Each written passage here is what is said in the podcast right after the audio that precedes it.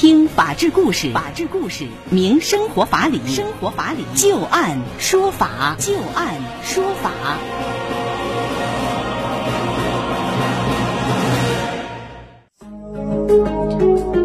北京时间的十八点零三分，您现在正在关注收听的是石家庄广播电视台农村广播，在每天的傍晚六点到六点半为您带来的就案说法，我是志晶。我们会在每天的节目当中，就一些真实发生的案例来邀请我们的法律顾问，帮助大家分析其中所蕴含的法理和人情。在今天节目当中，我们将会连线的法律顾问是河北济民律师事务所的刘小龙律师。刘律师您好。主持人好，各位听众朋友，大家好。今天节目当中，我们重点要和您聊到的是消费者网购合同纠纷的一些典型案例啊。首先，我们来看看七天无理由退货的这个规则。二零一八年四月份的时候，小吴在某平台商城举行的生鲜大卖场活动当中，购买了一千八百五十二点零八元的商品。在配送过程当中，商品被拆分成了四个订单，并且由小吴支付全部的快递费用。小吴之后啊表示不满，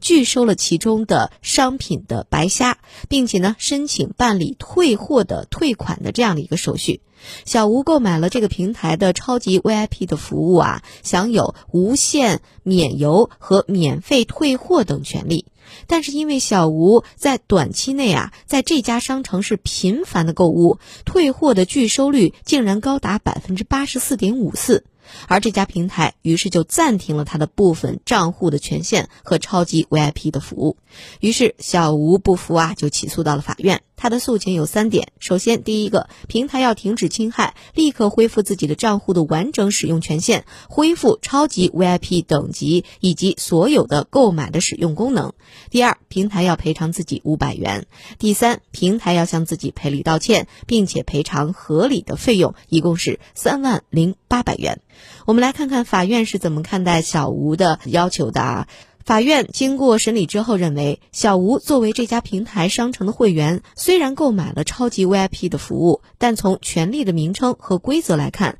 超级 VIP 享有的免费退货权利，只是对于部分商品可以由这家平台公司免费上门取件，但并不等同于无限的退货。小吴在短时间内频繁的购物，退货的拒收率高达百分之八十四点五四。结合我们日常生活的经验来判断，这个属于不合常理的高退货率。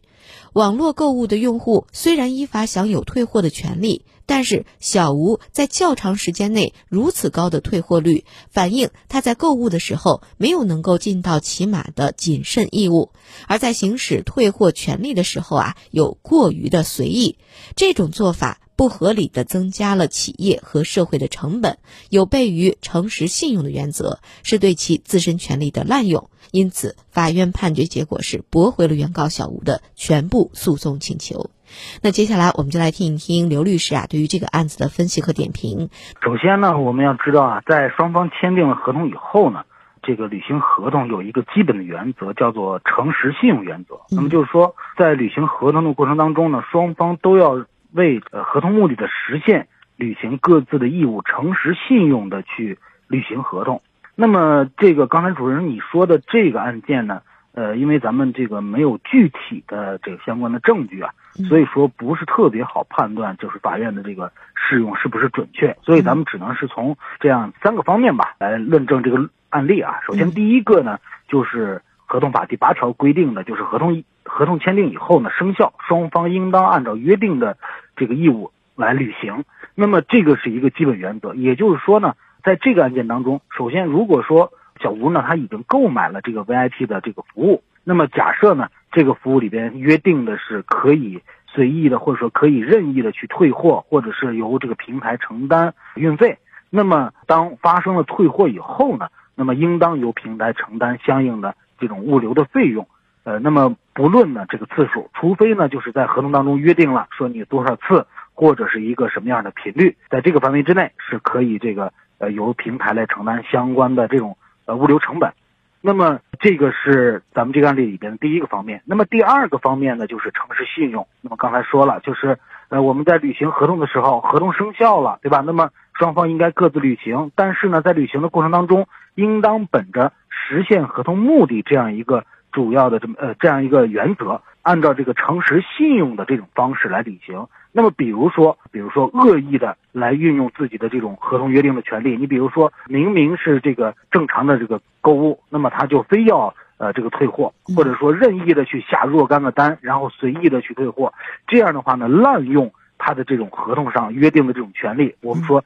这种行为本身它就是违反了诚实信用的这种原则，那么这个也是法律不予保护的。那么在对于这种情况呢？呃，我们说法院如果做出类似这样的判决呢，这个是没有问题的。那么第三个呢，就是在这个我们这个具体的这个和这个电子商务的这个消费的过程当中啊，那么如果说合同约定了七天无理由退货，那么作为消费者来说是享有这样的一个权利的。那么就是说，在七天之内呢，可以没有以任何的理由去退或者换呃相关的这种货物。那么当然了，在购买的时候呢，作为消费者呢，也要本着一个。审慎的原则，也就是说，你不能随意的去任意去去进行消费，进行这种呃恶意的这种退货。所以说呢，第三个方面呢，就是涉及到咱们这个案件，那么我们主要呢，法院要判决的时候，他就要依据这个消费者，那么他在履行的过程当中。是否是按照这个合同约定的义务来履行？那么是不是本着这个诚实信用原则来履行合同？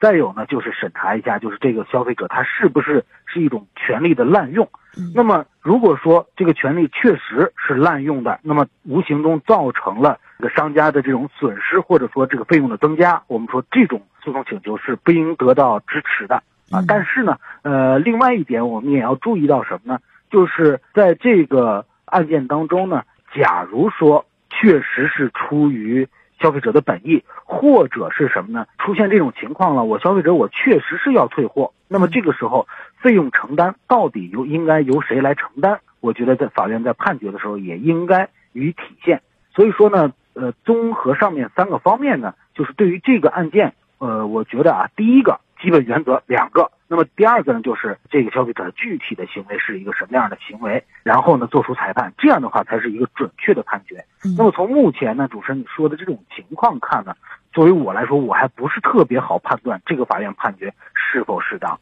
里边还有很多的细节，应该再明确一些，是吧？嗯，是的，是的，是的。啊，那刘律师，您看，像这个七天无理由退货，可能有一些朋友他就会觉得，既然是无理由退货，你既然叫这个名字了，是不是买什么样的商品都可以用这个七天无理由退货的这个理由去退货呢？这个是这样的啊，就是一般情况下，按照文字解释呢，确实像主持人说的这样，就是说我可以不用任何的理由，我就可以呢。呃，退货或者是换货，但是在这个解释下面呢，它是有一个限定的，就是你不能够滥用这种权利，对吧？你比如说，我并没有这个购买的真实意愿，我就是想着这个怎么说呢？就是想着实现自己的一种心理上的这种满足感。在这个平台上，我随便的购买一些东西，然后我转手就退退货。那么这样的一种行为，我们说肯定不是在这个范围之内的。那么这种行为呢，我们说呃要有相关的这种证据呃证明啊。那么你购买的这个东西行为，还有呢这个购买的时间等等，是不是能够反映出来这个权利的滥用？那么如果说这个权利是确实是滥用的话，那么确实不应当把它作为适用七天物流退货的这样一个条件。